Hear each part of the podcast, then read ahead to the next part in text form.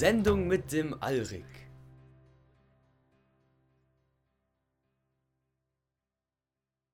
Frisch erwacht schnüre ich heut mein Bündel, denn Licht grüßt mich freundlich hell, ein neuer Tag.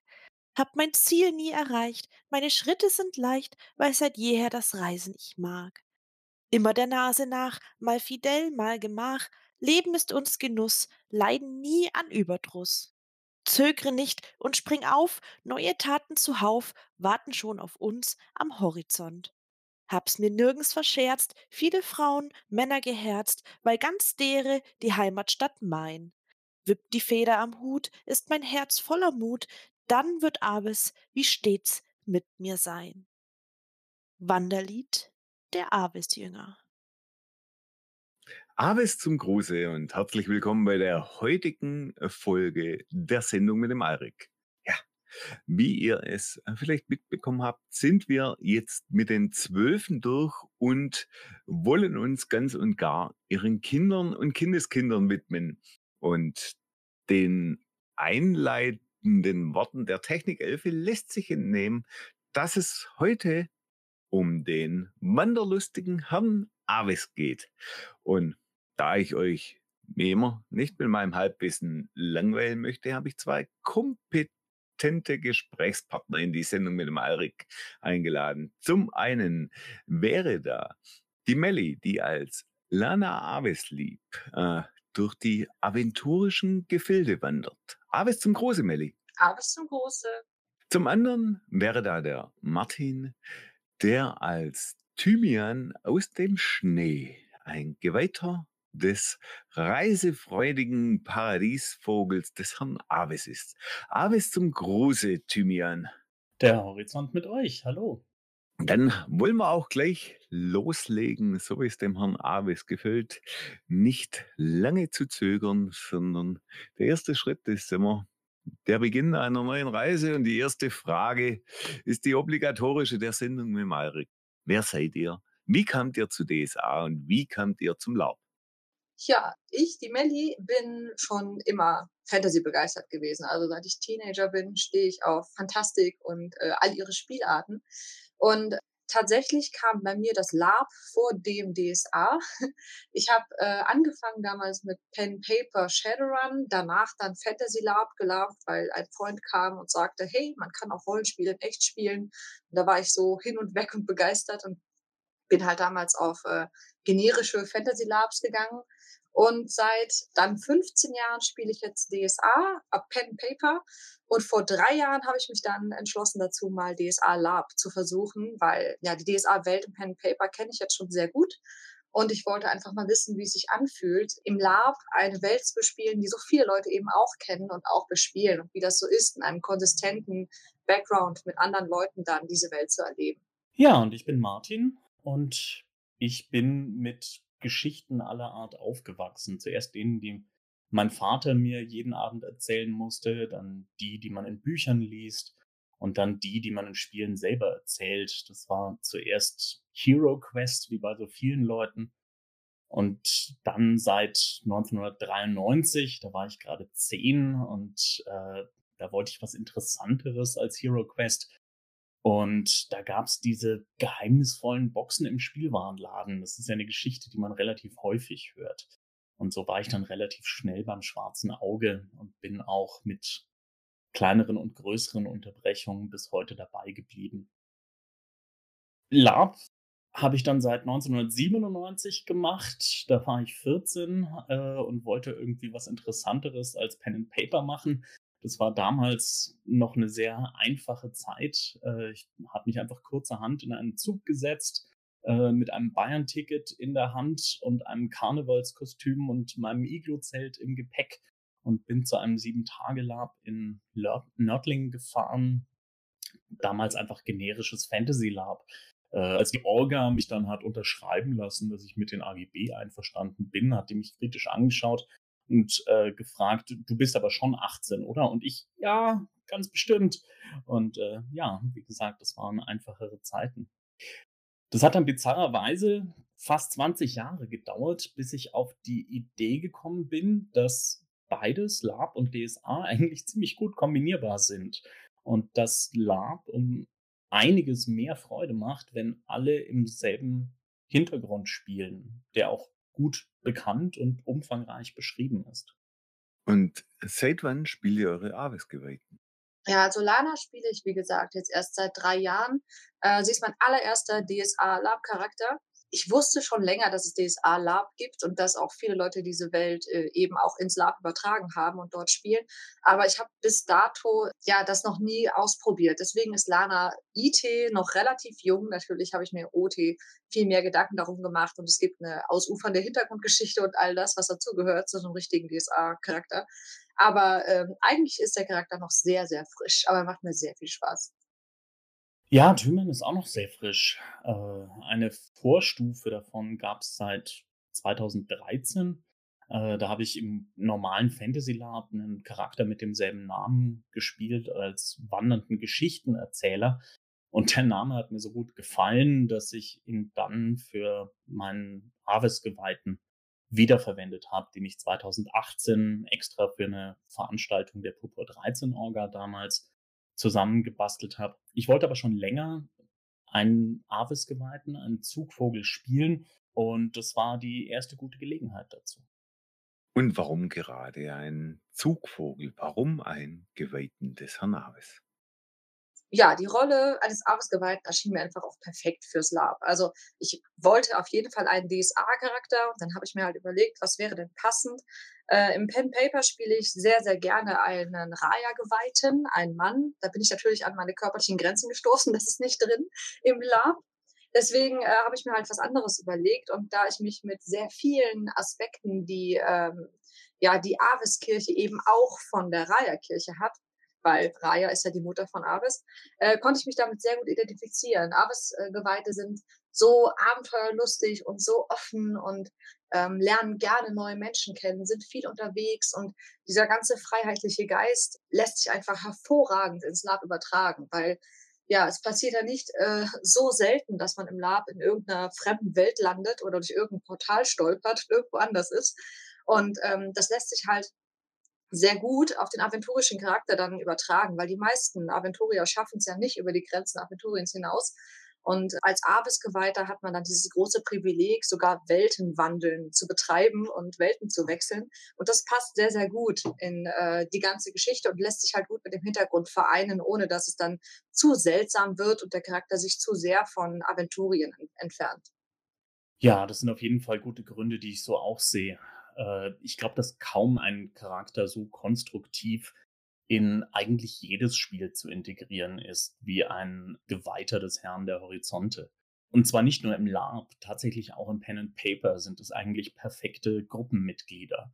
Abenteuer, Hilfsbereitschaft, Toleranz, Neugier, Entdeckergeist.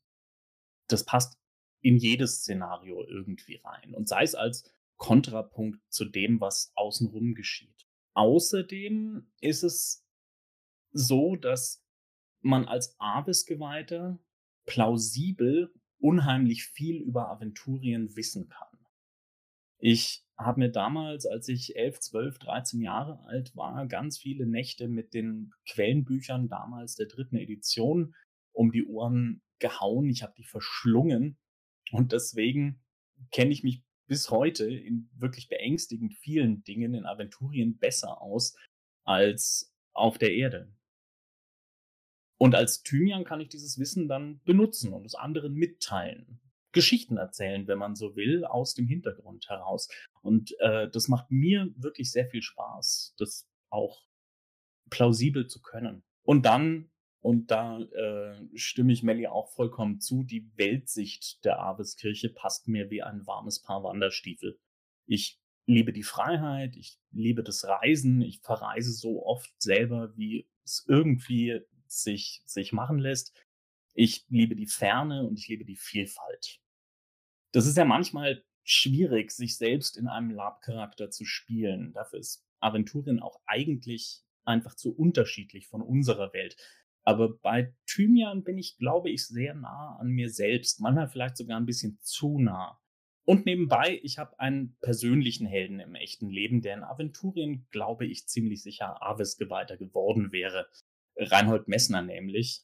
den ich Thymian auch immer ganz gerne schamlos mit Zitaten in den Mund lege, wenn er mal wieder von der Freiheit aufzubrechen, wohin ich will, predigt. Habt ihr noch andere Charaktere, die ihr im Lab bespielt? Also ich hatte andere Charaktere. Akut bespiele ich tatsächlich nur Lana. Ich spiele auch eigentlich immer nur einen Charakter zur gleichen Zeit, weil der Aufwand, der nötig ist, um eine Rolle gut zu performen, der ist für mich einfach zu groß, wenn ich äh, mehrere Charaktere nebeneinander laufen lasse. Und ich habe da relativ hohe Ansprüche eben auch an mich. Ähm, in der Beziehung bin ich vielleicht ein bisschen perfektionistisch. Und ich muss die Rolle halt wirklich fühlen. Also meistens äh, schaffe ich das nicht, mich auf zwei oder noch mehr Charaktere gleichzeitig zu konzentrieren. Wenn ich einen Lab-Charakter habe, der mir liegt und den ich äh, fühle, das hört sich vielleicht jetzt etwas esoterisch an, aber da ist dann kein Platz für noch eine Persona ich äh, hänge mich da mal voll rein und der Charakter braucht diesen Raum in mir. Und äh, ich denke, das merkt man dann auch in der Darstellung, wenn man das so sehr fühlt und dieser Charakter einen so ausfüllt. Da habe ich leider gar keine Alternative, als nur diesen einen Charakter zu spielen. Ich habe jahrelang eine Schamanin gespielt, die hat mir sehr viel Spaß gemacht. Die habe ich mit genau der gleichen Leidenschaft gespielt wie Lana jetzt. Aber äh, ihre Geschichte ist auserzählt und da kann ich jetzt auch äh, ruhigen Gewissens quasi mich auf eine neue Rolle stürzen. Ja, also ich spiele Thymian wahrscheinlich schon am häufigsten, auch weil er einfach wirklich in jede Situation irgendwie reinpasst und an jedem Ort auftauchen kann. Das macht es einem relativ leicht. Aber ich kann es auch nicht ganz lassen, meine anderen Charaktere ab und an zu spielen. Ich habe einen alten äh, Nordmerker Heckenritter, der überschuldet aus seiner Heimat fliehen musste und der mein erster DSA-Lab-Charakter war. Dann habe ich einen Mirhammer Schwarzmagier, ein verrücktes Genie mit Hang zu Alchemie und Rauschmitteln, den ich auf Konventscons äh, spiele. Und momentan in Arbeit ist ein Maraskane, ein maraskanischer Freischärler und Rebell, den ich mir ein bisschen vorstelle wie einen aventurischen Che Guevara. Es scheint also so, als hätte ich eine gewisse Tendenz zu aufmüpfigen Helden.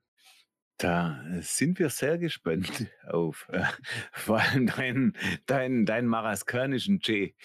Die Revolution will exportiert werden. Auf jeden Fall. Und von der, von der, von der Insel im Osten des Kontinents kamen ja schon die ein oder anderen bahnbrechenden Gedanken. Ähm, wo wir bei Gedanken sind, Gedanken in Kirchen äh, vereinigen sich gern in Strömungen. Welche Strömungen gibt es in der Kirche des Herrn der Horizonte und wodurch zeichnen sie sich aus? Und vor allem, welcher Strömung, falls es denn so etwas gibt, hängt euer Charakter an? Also wenn man in den Quellenbüchern nachliest, dann erfährt man, dass die Kirche drei wesentliche Strömungen kennt. Die Zugvögel, die stillen Wanderer und die Seher des verborgenen Pfades. Die Zugvögel sind das, was man landläufig als typische Aves-Geweihte kennt, denke ich. Das sind offen agierende Wanderpriester, sehr bunt angezogen, meistens in äh, Gelb, Rot, Grün und Blau, sehr freiheitsliebend ähm, und der wesentliche Aspekt ist eben Freiheit und äh, Wanderschaft und das Erobern des Horizonts. Das ist wahrscheinlich auch am ehesten die Strömung, der Lana und Thymian angehören. Dann gibt's die stillen Wanderer. Das sind im Verborgen agierende Aves-Geweihte. Die sind in Zivil und äh, in äh, den Büchern steht, die fördern die Philosophie des Herrn Aves im Verborgenen. Ähnlich wie verborgen agierende Fexgeweihte. Und da ist auch so ein bisschen der kritische Punkt. Leider sind stille Wanderer, auch wenn sie vielleicht sehr faszinierende Charaktere wären und gerade fürs Pen and Paper sehr geeignet sind, die sind nicht besonders labtauglich. So wie verborgene Faxgeweihte. Wenn ich ein Geheimnis habe, das ich niemandem mitteile, das ich niemandem mitteilen darf, weil mein Gott mir das verbietet, dann kann ich das nicht ins Spiel einbringen. Deswegen, ich habe noch nie einen getroffen, Zumindest nicht, dass ich wüsste. Und das zeigt, dass diese Strömung im Lab nicht besonders gut aufgehoben ist. Und dann gibt's die Seher des verborgenen Pfades. Das sind Mystiker der Abeskirche, die Aves als Gott des Schicksals sehen, der die Pfade des Schicksals kontrolliert und diese Seher des verborgenen Pfades suchen nach dem Weg hinter den Dingen und versuchen die Fäden des Schicksals zu weben. Das klingt sehr interessant, das klingt sehr mystisch. Ich habe aber auch da noch keinen getroffen. Natürlich stimmt jetzt aber auch, die Kirche des Herrn der Horizonte ist viel zu unorganisiert und ihre Mitglieder sind viel zu freiheitsliebend, um sich in feste Kategorien pressen zu lassen. Ja, so wie Martin jetzt schon sehr fundiert und ausführlich die Strömung geschildert hat, da habe ich gar nicht viel beizutragen. Äh, ich kann höchstens beantworten, dass Lana auch wie Thymian der Zugvögelströmung angehört, wahrscheinlich in erster Linie. Aber natürlich spielt man eine Person und keinen Stereotypen. Man hat wahrscheinlich von allem etwas irgendwo im Charakter. Ich habe mir auch das Vademecum damals durchgelesen und mir eine so eine grobe Übersicht über das alles ja angeeignet. Aber im Prinzip halte ich mich da lose dran, denn die Person entwickelt sich ja weiter und gerade das ist ja auch eins von den Dingen, die der Arbeitskirche sehr wichtig sind. Weiterentwicklung, persönliche Erfahrungen machen, möglichst viele Dinge ausprobieren und eben daran zu wachsen. Und äh, diese Einstellung hat natürlich auch Risiken, aber das gehört eben zum Abesgeweihten dazu. Und Abesgeweihte sind ja Fexens und Raya-Spross-Kinder. Also die ähm, beiden Gottheiten haben ja Aspekte, die sich in Abes wiederfinden. Und das zu vereinen, ist eines meiner Lieblingsspielmotive. Also das eben rüberzubringen, dass eben Fex und Raya ein Kind haben und das nicht ohne Grund. Und dass sich diese beiden ähm, Dinge wiederfinden im Charakter. Und es ist ja nicht gesetzt, dass ich immer Zugvogel bleibe. Man kann sich natürlich auch verändern. Und ich denke, die Geschichte des Charakters äh, wird sich im Laufe der Jahre eben noch entspinnen. Wer weiß, ob nicht vielleicht Thymian doch irgendwann ein Seher des verborgenen Pfades wird oder äh, Lana äh, ein stille Wanderin, obwohl das nicht so zu ihr passen würde. Wer weiß, was noch passiert. Also ich denke, da sollte man sich auch nicht zu sklavisch dran halten.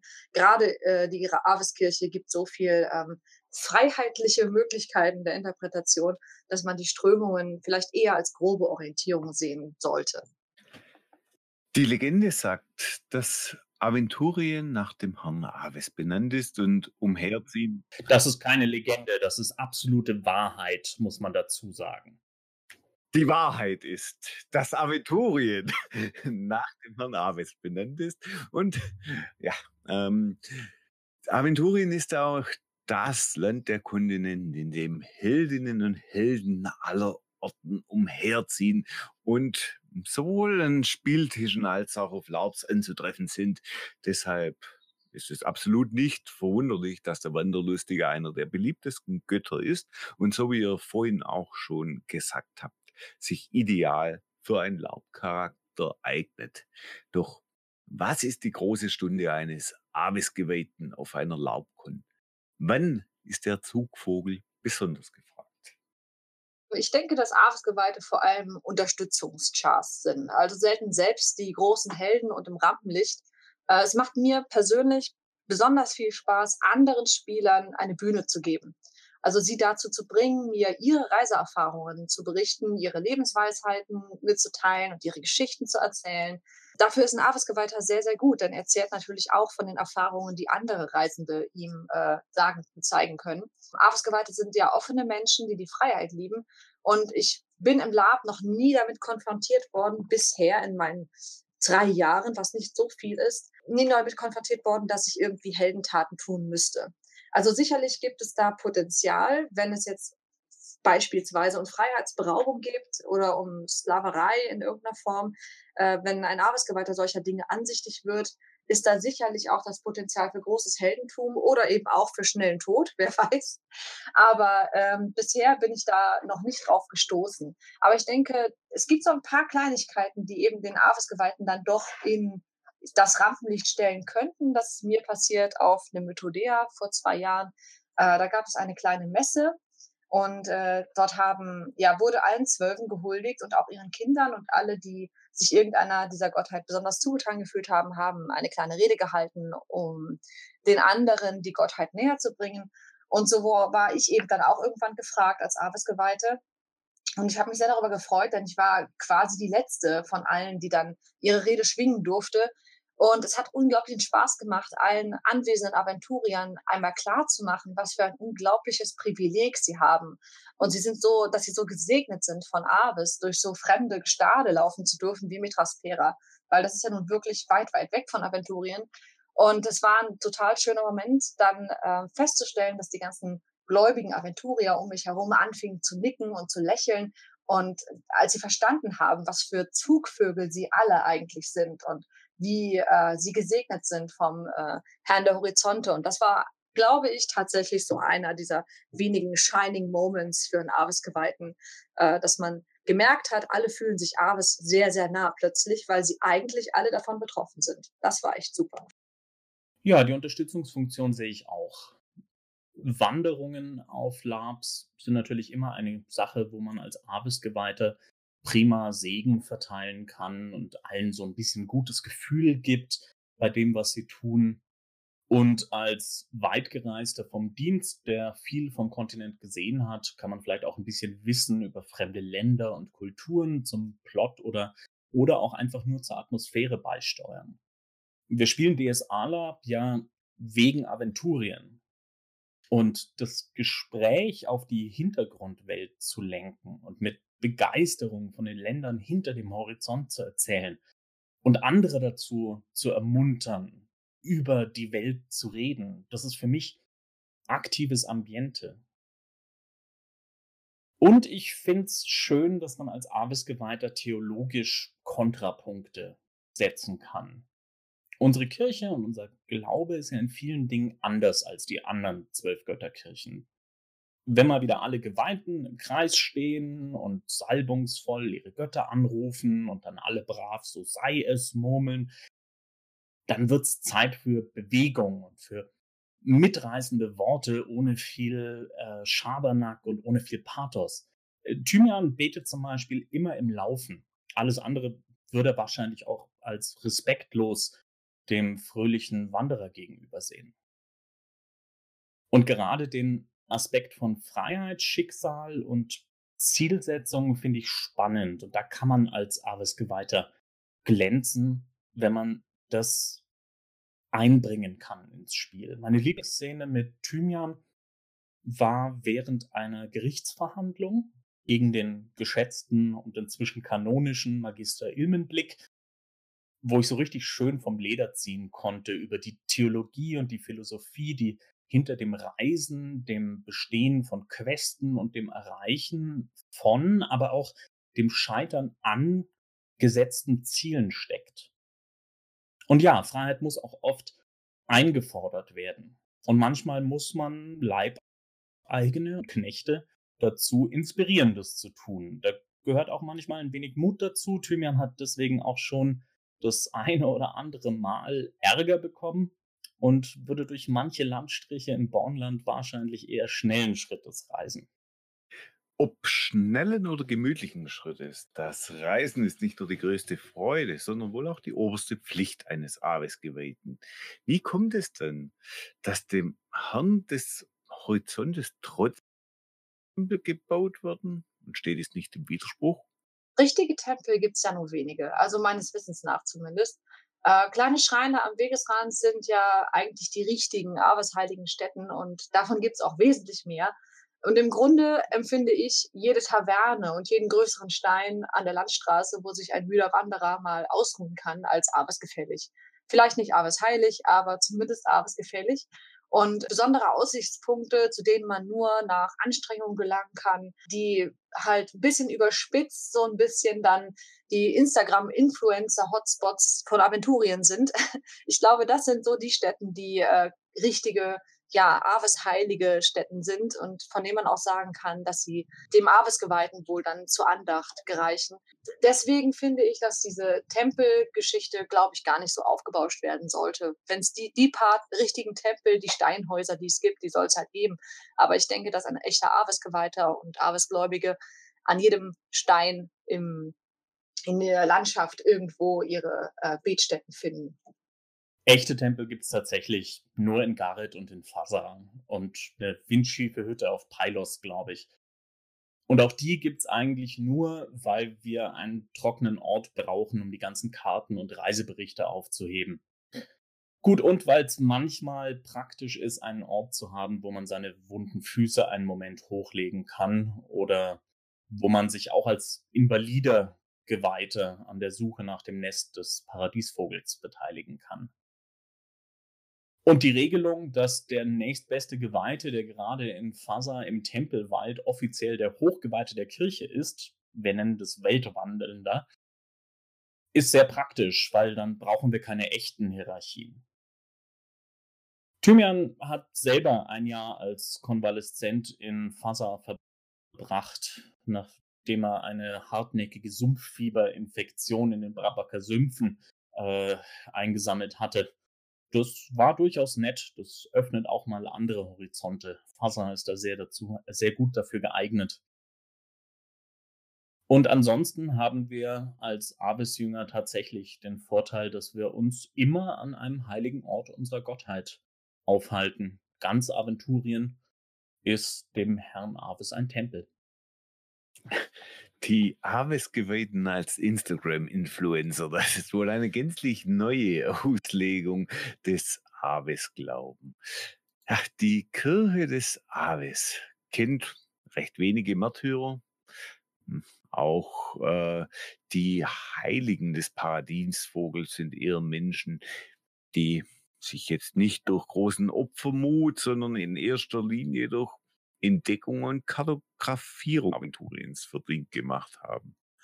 Erzählt uns doch von den großen Entdeckungsfahrten, bei denen unser Lieblingskontinent erforscht wurde. Naja, Heilige im eigentlichen Sinne haben wir ja nicht. Aber ein bisschen kann man schon von den Wegen von denen lernen, die sie vor einem begangen haben.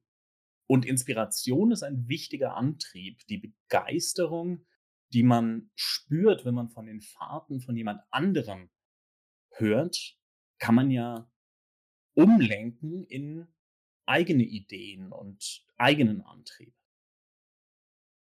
Und so kennt die Kirche des Herrn Abes tatsächlich einige Leute, die wir verehren, wie andere Kirchen Heilige verehren. Da ist die ganze Familie Sanin natürlich, Ratteral Sanin der Ältere, der als erster äh, Albernia äh, erkundet hat und den Oberlauf der Trommel erkundet hat. Sein äh, Enkel Ratteral Sanin der Dritte, der den großen aventurischen Atlas begonnen hat, der bis heute fortgeführt wird. Das äh, Buch auf Avespfaden, äh, das man ja tatsächlich kaufen kann, ist sozusagen das letzte Update für diesen Atlas.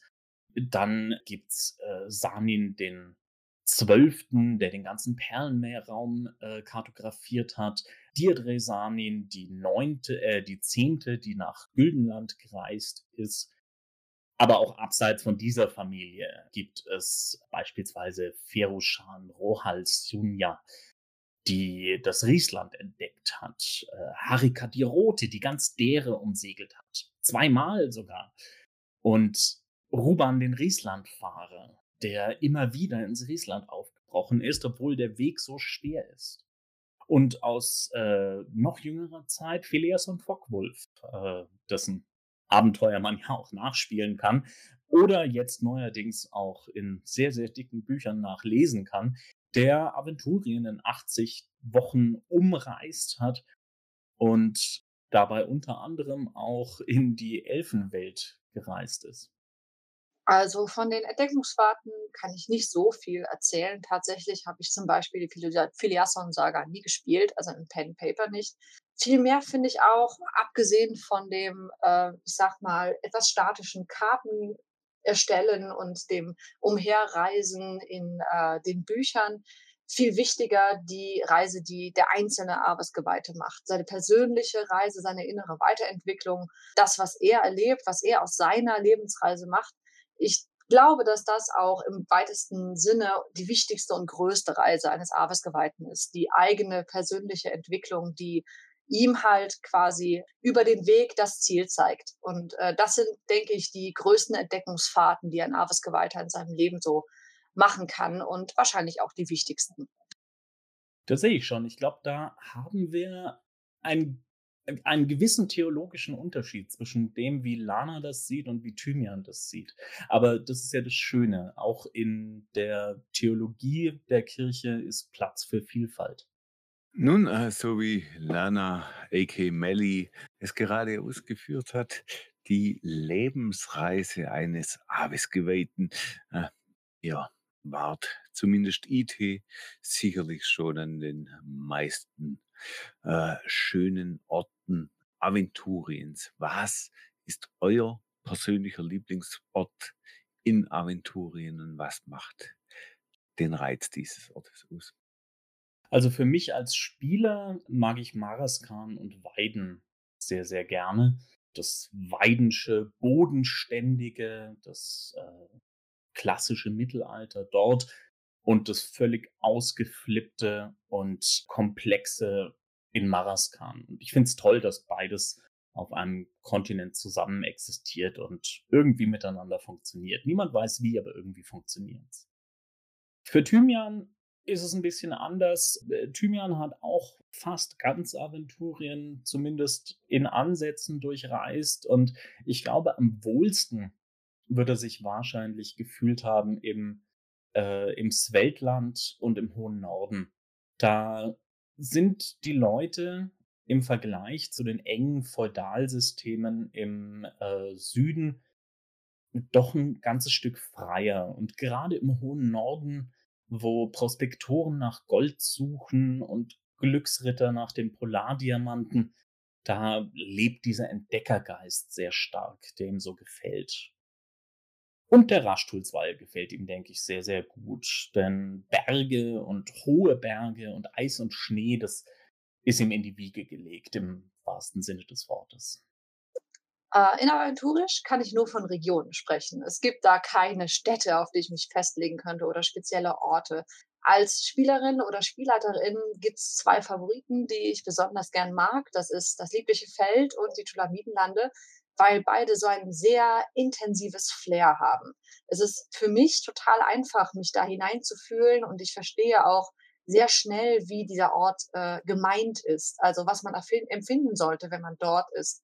Entweder diese Kultiviertheit einer schicken horasischen Großstadt mit äh, ihrem all ihrem Fortschritt und ihrer ja ausufernden und besonders gebildeten Gesellschaft oder eben die nach Gewürzen duftenden Gassen von den Metropolen am Meer und in den Wüsten. Das sind so die ähm, Orte, die ich in Aventurien ganz besonders gerne mag, die ich sowohl als Spielerin als auch als Spielleiterin besonders gerne bespiele und wo ich mich gerne aufhalte.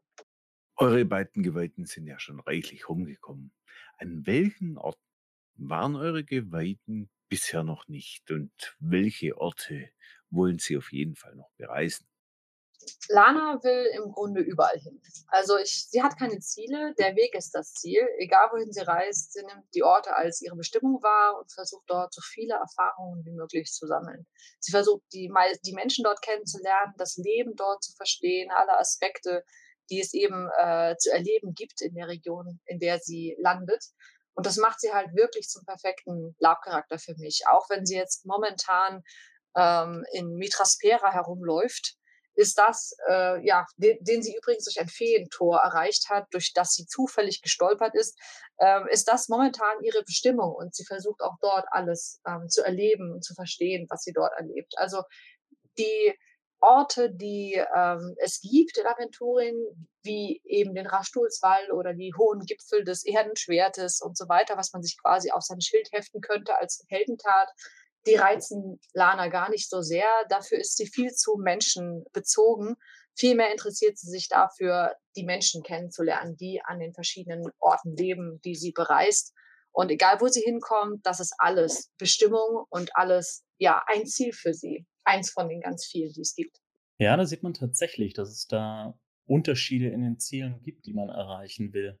Äh, ich meine, Thymian sind die Menschen natürlich auch sehr wichtig, aber er hat auch ganz konkrete Reiseziele, die er noch erreichen will. Das ist zum Beispiel eine Durchquerung der Wüste Kom zu Fuß und der Länge nach. Oder den Certulam zu besteigen. Das ist der höchste Berg Aventuriens, über, über 9000 Schritt hoch. Komplett in Eis eingeschlossen und so hoch, dass einem das Atmen schwer fällt, wenn man nur auf die Hälfte der Höhe steigt. Oder das Yetiland zu durchqueren zwischen Vulkanen und ewigem Eis. Die Täler des ehernen Schwertes zu erkunden und die Drachen über einem Kreisen zu sehen. Das Orkland zu erkunden, äh, so wie das natürlich schon viele Leute vorher gemacht haben, aber im Orkland war Thymian noch nicht. Oder die Küsten Aventuriens hinter sich zu lassen und zum Beispiel Agobaduron zu besuchen. Das ist eine schwimmende Stadt äh, aus äh, Entdeckern und Piraten, die ihre Schiffe zusammengetreut haben. Das äh, begeistert Thymian unheimlich. Und das sind Ziele, die er noch erreichen will. Und natürlich wollen wir alle mit unseren Reisen dazu beitragen, das Nest des Paradiesvogels zu finden. Also an Orte zu gehen, wo niemand je zuvor gewesen ist und von denen vielleicht noch nicht mal jemand weiß, dass es sie gibt. Denn das Nest des Paradiesvogels ist ja in der Legende der Aveskirche der letzte Ort deres, der entdeckt werden wird. Nun, dann sind wir einmal gespannt, ob dieser Ort, dieser Hort, dieses Nest jemals gefunden wird. Irgendwie bleibt es zu hoffen, dass es nie sein wird, damit immer ein gewisses Restmysterium bleibt, das unseren fantastischen Lieblingskontinent auch so reizvoll macht. Doch um an Orte zu kommen, benötigt es Wege, benötigt es Pfade, benötigt es eine gewisse Art von Infrastruktur. Wie sieht diese in Aventurien aus? Wie plant man am besten Reiserouten, wenn man zügig sicher und bequem von dannen kommen will, was für Verkehrswege gibt es und wie kommt man am besten von Andergast nach Brabak? Aventurien hat ein wirklich verblüffend gutes und engmaschiges Wegenetz für einen eigentlich mittelalterlichen Kontinent. Gut überall stehen riesige Bergketten im Weg, aber zumindest zwischen Notmark im Norden und Droll im Süden laufen gut ausgebaute, gut frequentierte Straßen. Dazu kommen eine Vielzahl von schiffbaren Flüssen und rege Küstenschifffahrt. Das macht's also verhältnismäßig einfach, in Aventurien voranzukommen, auch weil die Wege für einen ganzen Kontinent relativ kurz sind. Ja, und von Andergast nach Brabak willst du reisen. Am besten. Was ist am besten? Das ist die Frage. Am schnellsten, da nimmt man einen Flusskahn, den Ingwall hinunter bis nach Salza und steigt dann in einen Küstensegler bis nach Brabak. Das kann man wahrscheinlich in zwei Wochen schaffen, wenn man Glück mit dem Wind hat und nicht zu lange auf die Schiffspassage warten muss. Am schönsten ist aber sicher der Weg über Land. Am malerischen Turansee vorbei bis Winhall, durch den mystischen Verrindelwald nach Honingen, quer durchs märchenhafte Albernia auf einen Schnaps in Kündoch, das puritanische Ellenwiener am besten links liegen lassen und durch das idyllische Fikadital bis ins Horasische. Dort durch die Bosporania-Berge um den Jaquir, Abstecher nach Belhanka und Metumis sollte man einplanen, Jahrtausende der Historie in Chababien einatmen, schließlich am Loch Hardroll entlang, Achtung vor den Wüstenräubern dort, bis die wilden Dschungel bei Port Corrad immer wilder werden. Unter dem dampfenden Regengebirge geht's entlang. Da freundet man sich unterwegs mit Mohas und Schwarzogern an, bis bei Mirham dann die Plantagen beginnen einige Tage in Al-Anfa den Wahnsinn Meridianas in vollen Zügen erfahren, um dann wieder in die Tiefe des Dschungels zu tauchen, auf keinen Fall den Abstecher nach Rabal auslassen und dann schließlich durch endloses Sumpfland, Achtung vor dem Brabaker Schweiß, bis nach Brabak und hoffen, dass noch Rum übrig ist. Ja, Martin hat die Reise ja schon äußerst farbenfroh und sehr ausführlich beschrieben. Deswegen äh, werde ich darauf nicht im Detail nochmal eingehen. Dem ist nichts hinzuzufügen, würde ich sagen. Ähm, ich kann die Frage dann nur aufs Lab beziehen. der beste Weg, irgendwo hinzukommen, ist natürlich per Pedis, also zu Fuß. Zumindest in meinem Fall. Ähm, hin und wieder stolpert man dann auch wie, ja, von A bis bestimmt durch ein Feentor. Das passiert Lana überraschend oft und landet irgendwo in einer neuen Globule. Ich erkläre sämtliche generischen Fantasy-Lab-Welten, die eben nicht zu Aventurien gehören, in äh, meiner Welt als Globulen. Designierte Aventurien-Labs, die würde ich zwar gerne noch besuchen, aber bisher bin ich immer irgendwo anders gewesen und eben nicht in Aventurien. Wobei das wäre so ein Ding, das würde ich wirklich gerne noch tun. Deswegen muss ich sagen, dass die Reisewege aventurischer Labgeweihter wahrscheinlich immer zu Fuß sind. Auf den wenigsten Labs findet man ja Pferde. und äh, eigentlich sieht man auch mehr von der Landschaft, wenn man zu Fuß geht. Aventurien besteht ja nicht nur aus Wegen und Pfaden, sondern aus verschiedenen reichen Regionen und Klimazonen. Was könnt ihr uns über das Reisen in den unterschiedlichen Regionen berichten? Ja, in Aventurien gibt es einfach alles. Das ist das, was ich an Aventurien so mag. Also man kommt relativ schnell von A nach B, weil Aventurien ja nicht so gigantisch groß ist. Und man kann dementsprechend schnell auch das Flair der unterschiedlichen Umgebungen gut einbringen. Ich finde den Aspekt äh, des Spielens in Aventurien immer besonders schön, dass es solch eine Vielfalt bietet und eben auch die Charaktere für so viele verschiedene Herausforderungen stellt. Also man kann äh, vom ewigen Eis in einen dicken Anorak gehüllt äh, umherlaufen, bis im heißesten Süden, wo man sich am liebsten seine eigene Haut abpellen würde, weil es so heiß ist, wandern. Ähm, all diese Vielfalt und äh, Schönheit des Kontinents in allen Aspekten erleben. Das ist das, was ich an Aventurien ganz großartig finde und das, was das Reisen in Aventurien eben auch so spannend macht. Das macht es aber sehr schwierig, eine vernünftige Reisegarderobe für Aventurien zusammenzustellen.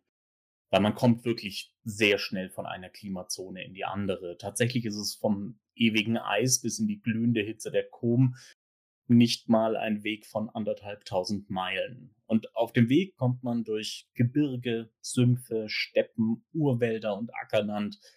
Man kommt durch Gebiete völliger Gesetzlosigkeit, von ansatzweise Demokratie, von strammem Feudalismus, bürgerlicher Rechtschaffenheit und fanatischer Theokratie. Man kommt durch dünn besiedelte Wildnis und dicht besiedelte Kulturlandschaft, durch Dörfer mit drei Hütten und durch die größte Metropole Aventuriens in Gareth. Die Liebe zur Vielfalt des Herrn Aves spiegelt sich wieder in der Vielfalt der aventurischen Landschaft. Aber wie schon gesagt, äh, voran kommt man irgendwie immer auch wenn man vergleichsweise häufig die Herangehensweise ändern muss. Das kann das Transportmittel sein mit Schneeschuhen und Schlitten im hohen Norden oder auf Kamelen in der Wüste Kom. Aber es ist durchaus auch die Anpassung an die lokalen Gebräuche. Oh, fröhlicher Wanderer, der Rücken schmerzt, die Beine lahmen, der Horizont ist noch so weit, doch noch die Füße tragen. Kein Dickicht ist zu dornig, kein Pfad ist zu verschlungen, doch etwas Leichtigkeit in Herz und Kopf, die wären ganz willkommen. Lasst die Winde und die Vögel ein Lied anstimmen, nur für mich, um Kraft zu finden, aufzustehen, schlicht, ich will immer weitergehen. Von einer severischen Landwache gehört, die auf der Suche nach einem ketzerischen Anführer war. Der Betreffende wurde weder gefasst noch gefunden. 1026 Bosbarats Fall. Doch nicht nur lokalen Gebräuchen und Klimaverhältnissen sollte man sich anpassen. Aventurien ist ja nicht immer ganz ungefährlich. Martin erwähnte ja gerade schon die Regionen, in denen die Gesetzlosigkeit herrscht. Und der Aves-Jünger an sich reist ja meist mit eher leichtem Gepäck. Nach die Bewaffnung ist meist nicht mehr als ein Wanderstab und ein Messer.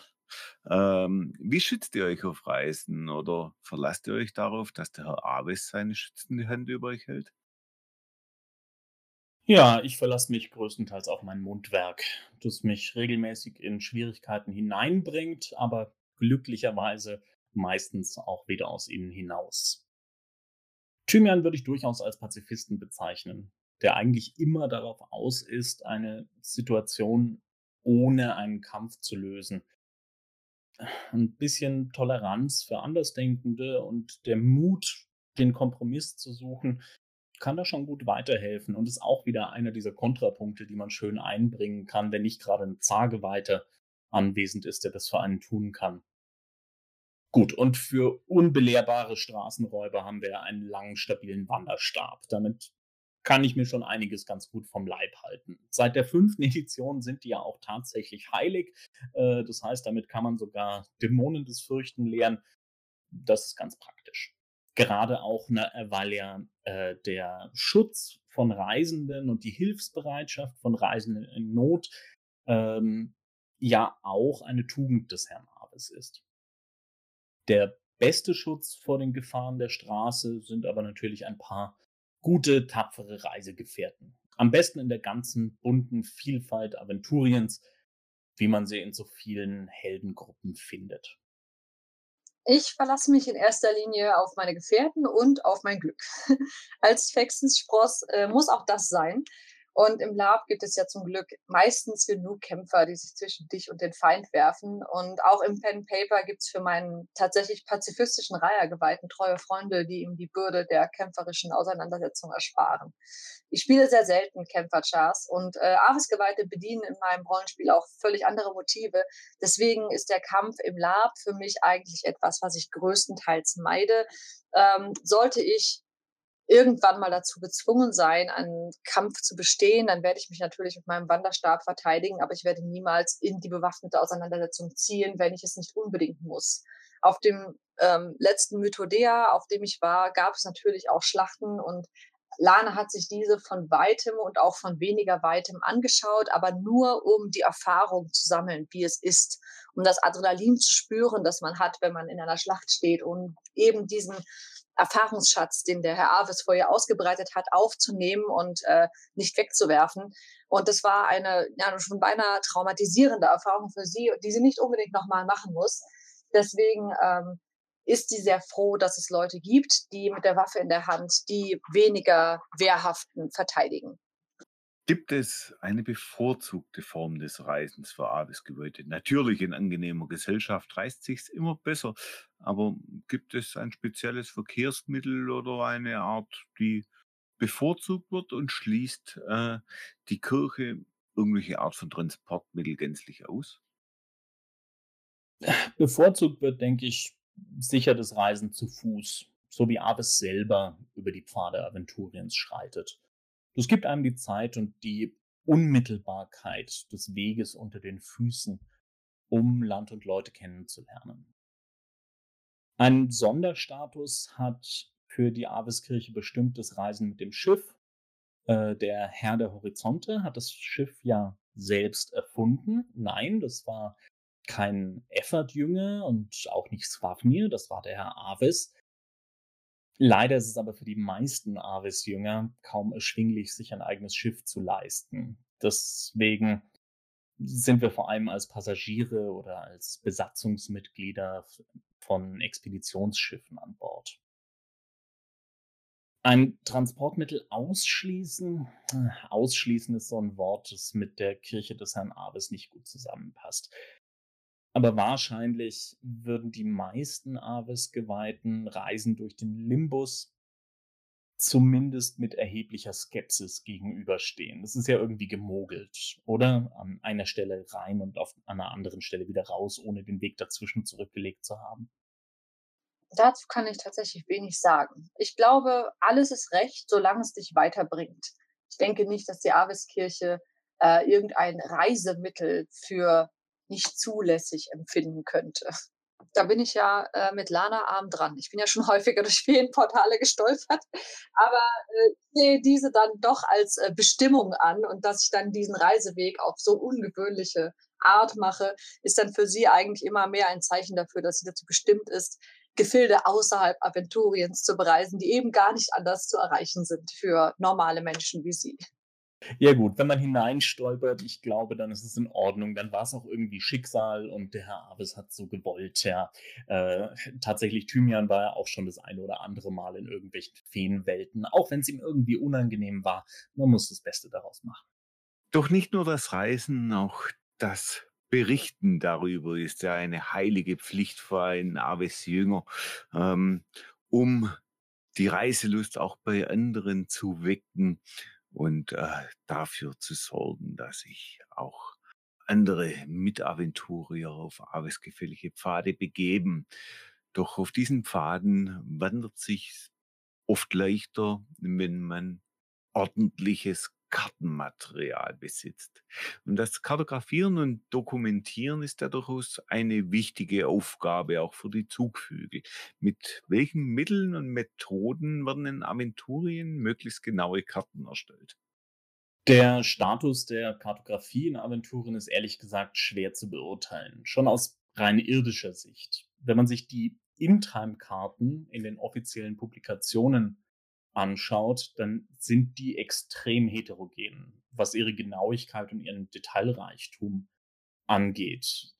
Das sind teilweise amorphe Klumpen, neben denen dann Aventurien steht. Und teilweise sind es einfach Schwarz-Weiß-Versionen der offiziellen, exakten Karten. Das heißt, danach kann man sich nicht so richtig richten. Eigentlich stehen den Aventuriern auch ganz viele Instrumente zur Verfügung, die man für die Vermessung von Ländereien benutzt. Vor allem gibt es den Sextanten, aventurisch nennt man das Hylaila Dreikreuz als Instrument der Navigation, den Quadranten, um äh, Breitengrade abschätzen zu können, den Südweiser, es gibt mechanische Uhren, die dafür sehr wichtig sind. Mit Magie könnte man eigentlich sogar Luftvermessung machen. In Djinnenhänden zum Beispiel oder auf Hexenbesen. Auch wenn wir leider noch keine gute Methode zur Höhenmessung kennen. Trotzdem, technisch wäre es theoretisch möglich, wirklich sehr genaue Karten Aventuriens herzustellen. Zumal man allgemein darüber Bescheid weiß, dass die Welt dere kugelförmig ist. Also zumindest außerhalb Maraskans weiß man das. Eventuell fehlt in manchen Dingen die mathematische Theorie für die Landvermessung. Da gibt es wenig Quellen dazu. Vielleicht muss man da noch auf die Publikationen Asymptoten und Axiome, die Mathematik des schwarzen Auges warten oder so. Was aber wahrscheinlich der Punkt ist, ist, dass leider das allgemeine Interesse bzw. die Notwendigkeit fehlt, solche genauen Karten herzustellen. Und so bleibt es eine Aufgabe für idealistische Forscher und Entdecker und natürlich unsere Kirche, denen aber die Ressourcen fehlen, diese wirklich genauen Karten zu zeichnen. Dabei läuft dann wieder viel Pi mal Daumen ab, so wie wenn Thymian eine Karte der Umgebung des Labgeländes mit Buntstiften in sein Büchlein kritzelt. Ja, kartografieren ist jetzt nicht unbedingt mein Hobby, aber dafür führe ich sehr gerne einen Reisebericht. Ähm, Karten habe ich bisher in meinen Reisebericht noch nicht äh, hineingebracht, weil es einfach auch nicht notwendig war, äh, Feenportale zu bereisen und irgendwo rauszufallen. Das macht es ja auch oft schwierig, da irgendwie eine Karte draus zu machen. Äh, deswegen halt ich alles, was ich so erlebe, in einem Reisetagebuch fest. Das ist ja auch eines der wichtigen Dinge für einen äh, Aves-Geweihten, eben Bericht führen, damit das, was man erlebt, äh, für die Nachwelt festgehalten wird.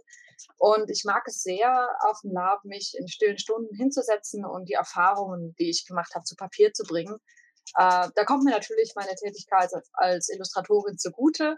Äh, ich skizziere tatsächlich mehr, als dass ich schreibe. Außerhalb vom Lab bin ich überhaupt kein Skizzenbuchmensch. Es gibt ja so Künstler, die laufen ständig mit ihrem Skizzenbuch herum und äh, skizzieren enorm viel. Ich mache das nie. Äh, deswegen ist das Lab für mich so eine schöne Gelegenheit, das eben beides zu tun, eben auch mal Zeichenstudien zu machen und dann IT daraus ein Reisetagebuch zu äh, gestalten tatsächlich ist es auch oft so gewesen, dass wenn ich Leute kennengelernt habe, dass ich mich einfach hingesetzt habe und im Gespräch natürlich vorher nach, mit, nach Fragen äh, sie dann porträtiert habe, um das festzuhalten, diese Begegnung. Und das macht eigentlich das Lab für mich so reich. Also diese ganzen Charaktere kennenzulernen und auch für Lana macht es das halt eben so bunt und so schön. Die Welt in ihren Facetten, die eben nicht nur über die Natur existiert, sondern auch über die Wesen, die sie bevölkern, festzuhalten und zu erleben. Geweihte des Aves sind ja sehr den Menschen und der Natur und der Welt zugewandt. Deshalb, ich denke mal, in den meisten Regionen Aventuriens recht beliebt. Doch gibt es auch Orte äh, auf unserem Lieblingskontinent, wo Ihnen mit Argwohn oder gar Ablehnung begegnet wird? Ich denke, dass man überall, wo Menschen in wenig freiheitlichen Bedingungen leben, einem Aves-Geweihten mit Argwohn begegnen könnte. Lanas zweites Hobby ist es definitiv, Bauernflausen in den Kopf zu setzen von Landflucht oder äh, wieder die praiotische Ordnung zu rebellieren und da Unruhe zu stiften. Streng hierarchische Strukturen sind ihr ein Graus, so wie das eben in der Aveskirche auch gang und gäbe ist. Äh, ich mag Adlige nicht besonders gerne, die sich auf Kosten anderer ein gutes Leben machen. Und das ist auch ein weiteres Spielmotiv für mich, Menschen die Freiheit näher bringen und sie, wenn nötig, von ihren körperlichen und geistigen Fesseln zu lösen. Da sieht man eben auch wieder, dass Avis ein Sohn Rajas ist, der auch der freiheitliche Aspekt besonders wichtig ist.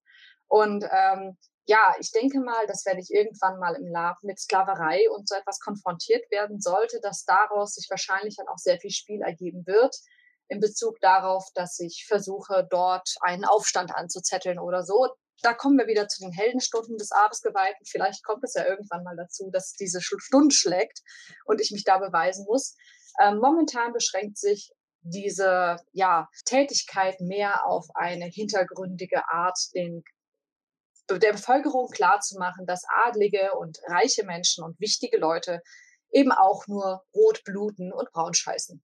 Ja, da kann man Ärger dafür kriegen, wenn man das laut sagt. Äh, ich habe das auch so erlebt. Der Glaube an den fröhlichen Wanderer bedingt ja, dass man sich für Freiheit, Toleranz und friedliches Zusammenleben und für Gerechtigkeit einsetzt.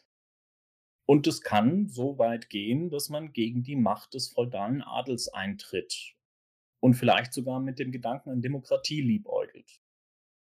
Freiheit eben nicht nur als abstrakter Begriff, den ja viele Kirchen predigen, sondern tatsächlich als Handlungsmaxime. Für die meisten Aventurier ist es unvorstellbar. Man wird ja immer ganz gerne äh, Dämonkratie bezichtigt. Aber für Aves-Geweihte ist es eine logische Folgerung aus der Philosophie der Kirche. Und damit eckt man als Geweihter erstaunlich oft an. So schön Aventurien ist, so häufig sind seine Bewohner unfrei, intolerant und aggressiv. Die Menschen aus ihrer eigenen Unmündigkeit zu befreien, wenn ich mir die hochtrabende Referenz auf Kant erlauben darf, erzeugt erhebliche Widerstände, gerade wenn man auf Leute trifft, die von den Zuständen, die nun mal herrschen, profitieren. In manchen Landstrichen mehr, in Severien, in Weiden, Dapazien, in Andergast, in anderen weniger. Horasien, Manadistan außerhalb des Kalifats, Torwal, wo faktisch Demokratie herrscht, oder der hohe Norden, wo es einfach überhaupt keine Herrschaftsstrukturen gibt. Nun, wenn sich da nicht erahnen lässt, äh, dass äh, Martins äh, maraskanischer Che Guevara vielleicht nicht sogar ein heimlicher und stiller Wanderer sein wird. Nun, nun, zumindest lassen sich da durchaus Parallelen ziehen. Jetzt auf ein ganz anderes Thema. Trotz dass die Aveskirche eher für den bescheidenen Wandersmann oder die bescheidene Wandersfrau steht, unterhält sie doch in Minsal eine sehr exklusive Loge. Könnt ihr uns ein wenig zu der Gemeinschaft der Freude des Aves erzählen? Die Loge ist Thymian so ein bisschen suspekt. Die Aves-Freunde sind ein sehr elitärer Kreis von Abenteurern und Entdeckern, geleitet von sehr wohlhabenden und berühmten Weltreisenden, die gewiss große Beiträge zur Erforschung des Kontinents geleistet haben. Da gehören solche klangvollen Namen dazu wie Kara Ben Ingerim, Corium Montagunus oder Ruban der Rieslandfahrer. Und das sind Leute, die sich einen gewissen Avantgardismus und eine kosmopolitische Weltsicht leisten können. Die finanzieren auch Expeditionen oder die Ausbildung von Kartografen und derlei. Aber diese finanziellen Mittel kommen halt irgendwo her. Und ich glaube nicht, dass das nur aus den Verkäufen der Groschenromane von Karaben Ingerin kommt. Finanziert werden dann auch nicht zuletzt Expeditionen, die einen Neudeutsch Return of Investment versprechen. Dieses Elitäre, dass man nur aufgenommen wird, wenn alle Mitglieder zustimmen oder man eine Aufgabe für die erfüllt und die undurchsichtigen Finanzen. Irgendwo steckt da hundertprozentig auch Störrebrand dahinter, wie immer. Das passt aus Thymians Sicht nicht so richtig zum fröhlichen Wanderer. Auf der anderen Seite sind die Leistungen und Erfolge der Loge natürlich eindrucksvoll und es ist durchaus auch ganz nützlich in den hohen Ebenen der Gesellschaft Fürsprecher für die Philosophie des Herrn Abbes zu haben. Ja, über diese Loge weiß ich tatsächlich sehr wenig. Ich habe mir, wie gesagt, am Anfang, als ich mich dazu entschlossen habe, eine Aves-Geweihte zu spielen, natürlich auch das Vademecum angetan und äh, das übrigens sehr schön ist. Aber viele Dinge, die so im tief aventurischen Hintergrund verwurzelt sind, spielen für mich im Lab wenig Rolle. Ich habe wenig Bezug dazu, weil ich bewege mich ja im Lab außerhalb Aventuriens mit Lana, momentan zumindest noch, und musste mich damit auch noch nicht auseinandersetzen. Vielleicht ähm, nehme ich nochmal Nachhilfe bei Martin, bevor ich auf ein echtes DSA-Lab gehe, damit ich hintergrundfester werde. Aber meine persönliche Vorliebe ähm, in der Abeskirche bezieht sich eben auf die Reise zu sich selbst, auf das Sammeln von Erfahrungen, auf das Treffen von Menschen, auf ja den Aspekt der Freiheit, der der Kirche so wichtig ist. Und äh, diese Dinge sind mir dann tatsächlich auch wichtiger und denen gebe ich dann auch den Vorrang vor der absolut korrekten Interpretation äh, des aventurisch gesetzten Hintergrundes. Und ich denke, gerade in der Aveskirche ist das völlig legitim, sich davon sozusagen ein bisschen zu lösen und seine eigene Interpretation des Avesgeweihten zu leben. Das ist aber tatsächlich eine schöne Sache an der Aveskirche, dass sowohl solche Streber und Nerds wie ich da sehr gut aufgehoben sind, als auch Gefühlsmenschen wie äh, Lana. Ja, ein schöneres Schlusswort kann es kaum geben. Die Kirche des Aves für jeden, der das Wandern nicht müde wird, eine Heimstätte fernab der Heimat. Denn Heimat ist da, wo man seinen Kopf zu Bette legt. Ja, ich möchte mich bei euch ganz, ganz herzlich äh, dafür bedanken, dass ihr heute in der Sendung äh, mit dem Alrik zu Gast wart und mir und unseren Zuhörern ein wenig über den Paradiesvogel und sein Wirken in Aventurien erzählen konnte. Denn vielleicht ähm, hat er bewirkt ja dieser, dieser Podcast auch, dass, dass sich die Lana einmal ins echte DSA-Larp in die Aventurien LARP-Kampagnen wagt, dass wir auch dort ihren äh, Charakter kennenlernen können. Ich möchte nochmal ganz herzlich Danke sagen. Vielen Dank, äh, liebe Melanie. Sehr, sehr gerne. Es hat mir großen Spaß gemacht. Danke dir. Gerne und äh, vielen herzlichen Dank an die Bank des Wissens der Aveskirche. Vielen Dank, Martin. Sehr gerne. Das hat tatsächlich sehr viel Spaß gemacht.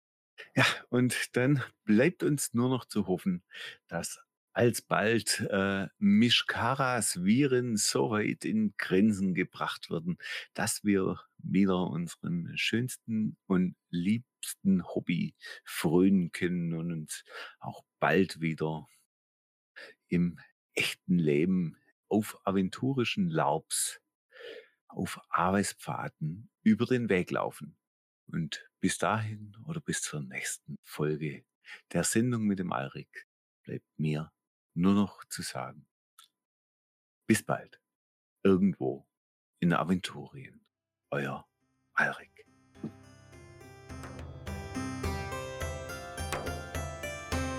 Das war die Sendung mit dem Alrik.